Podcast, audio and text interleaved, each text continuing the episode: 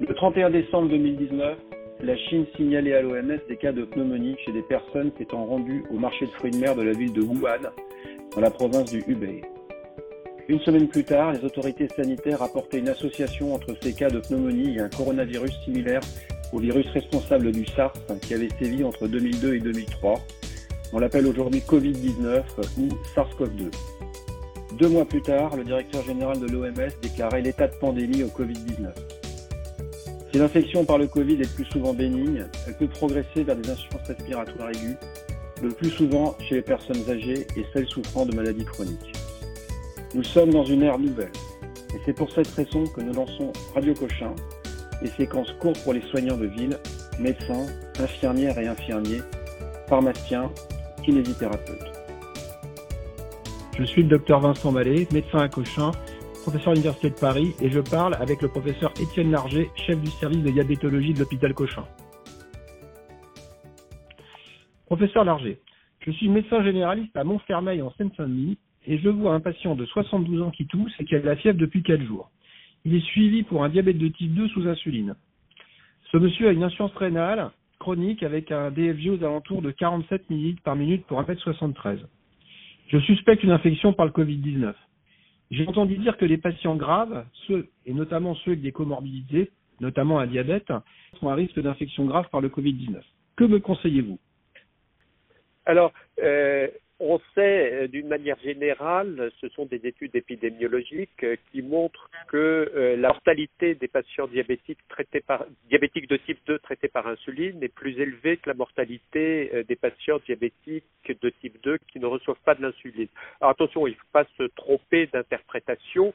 Ce n'est pas l'insuline qui est un, un, facteur de mauvais pronostic chez les patients diabétiques de type 2, c'est simplement que les patients diabétiques de type 2 qu'on a mis à l'insuline sont en général des patients beaucoup plus fragiles que les autres et euh, le, patient euh, que vous avez en charge actuellement est insuffisant rénal. On multiplie pour ce patient les facteurs de risque euh, d'évolution néfaste dans une situation dangereuse. Et on va se trouver chez ce patient exposé à deux risques. Euh, le premier, euh, c'est celui de l'infection elle-même euh, dans un contexte d'hyperglycémie qui risque d'être non contrôlé. Le deuxième, chez ce patient est le risque de déshydratation et d'évolution rapide vers une insuffisance rénale aiguë et vers un coma hyperosmolaire, favorisé par l'hyperglycémie, favorisé par la fièvre, favorisé éventuellement par des apports hydriques insuffisant et la poursuite de la prescription diurétique chez ce patient. D'accord. Donc en fait, il faut vraiment le message, c'est qu'il faut vraiment le surveiller de très près.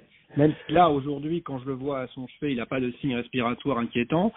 Euh, il faut que je sois extrêmement prudent. C'est ces patients-là qui euh, potentiellement peuvent s'aggraver. Alors c'est vous aviez la notion que les patients infectés avec un diabète infecté par le coronavirus étaient plus graves quand ils étaient sous insuline. C'est ça, j'ai bien compris.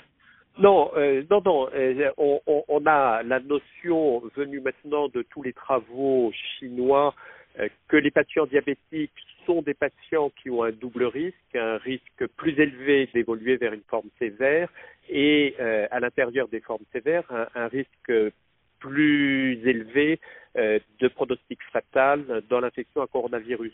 On n'a pas d'indication que les patients traités par insuline particulièrement. Euh, ce que je voulais dire par là, c'est que l'insuline marque des patients à très haut risque, puisque en général, euh, ce sont des patients qu'on a mis à l'insuline en raison de comorbidité, sont souvent des patients qui ont des antécédents cardiovasculaires, des patients qui ont de multiples complications et euh, dans votre patient en chez votre patient en particulier euh, une insuffisance rénale qui marque le pronostic. Donc il faut que je sois extrêmement prudent. Le deuxième point, c'est qu'il faut surveiller le diabète de très près puisqu'il est à haut risque de décompensation. Oui, et euh, en particulier, là, la question euh, qui se pose chez ce patient euh, âgé est celle de savoir quel est le degré d'autonomie de ce patient dans la gestion de son diabète. Et, a vu beaucoup de patients finalement rester extrêmement passifs en voyant des glycémies qui montent dans le contexte de l'infection et puis rester très passifs dans l'ajustement des doses d'insuline. ce sont souvent des patients qui ont eu une éducation minimale qui leur permet d'être autonomes pour la gestion euh, des injections d'insuline, autonomes pour euh, la mesure des glycémies, mais qui n'ont pas reçu l'enseignement leur permettant d'ajuster rapidement euh, les doses d'insuline dans une situation critique. Et je crois que c'est des patients qu'il faut voir, voir, voir très souvent, quasiment quotidiennement, pour se soucier des relevés de glycémie et prendre des décisions rapides pour l'augmentation des doses voire même pour la complexification du schéma d'insuline. Sont souvent des patients qui ont une seule injection d'insuline retard une fois par jour et euh, parfois l'augmentation ne suffit pas, il faut rajouter des injections. Donc euh, euh, aujourd'hui, il n'est peut-être pas si facile que ça de trouver des infirmières pour seconder les patients. Je crois que ce sont des patients dont on doit prendre quotidiennement des nouvelles pour savoir où on en est dans le contrôle des glycémies. D'accord, c'est très important, ça, très important. Donc en fait, je reviendrai le voir demain et euh, je l'appellerai euh, tous les jours pour avoir une idée de glycémies. Quoi. Oui, alors euh, je, l'ai dit tout à l'heure aussi, il y a un autre point de, de grande vigilance, c'est le risque de déshydratation euh, par la fièvre et par l'hyperglycémie elle-même. Je crois qu'il faut être attentif à l'évolution du poids, à l'évolution de la pression artérielle et euh, ces patients qui reçoivent souvent un diurétique, il faut savoir euh, si la pression artérielle chute, euh, si euh, le poids est en chute, arrêter transitoirement ou diminuer transitoirement les diurétiques, ce qui ne va pas sans problème parce que bah, parce que ce sont souvent aussi des patients insuffisants cardiaques, donc on peut être confronté à des situations compliquées. Mais aujourd'hui, la première chose à laquelle vous devez penser, c'est le risque d'évolution vers un coma hyperosmolaire par déshydratation massive. Surtout qu'il a de la fièvre, bien sûr. Surtout qu'il a de la fièvre. D'accord, très bien. Parfait. Professeur Larger, vous voulez insister sur un ou deux points? Euh, Le point, c'est euh, ce patient est à risque de euh, décompensation euh, à la fois du diabète, de l'insuffisance rénale et de ses comorbidités. Il est vraiment important d'avoir un accompagnement très proche pour l'aider à prendre en charge cette phase critique, puisque tous ceux-ci sont des facteurs de risque d'évolution vers une forme sévère du coronavirus. Et on sait aujourd'hui que 72 ans, insuffisance rénale et euh, évolution sévère euh, du coronavirus que marque un risque majeur euh, d'évolution vers une forme fatale de la maladie. Donc le surveiller très près, pas forcément l'envoyer aux urgences tout de suite s'il a l'air de gérer, mais il faut faire quand même, il faut être très prudent quoi.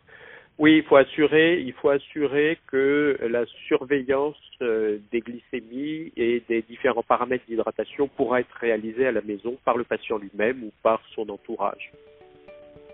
Très bien. Bah, écoutez, professeur Langer, merci beaucoup. Vous êtes en première ligne. On sait que vous êtes très organisé, tous à cochon.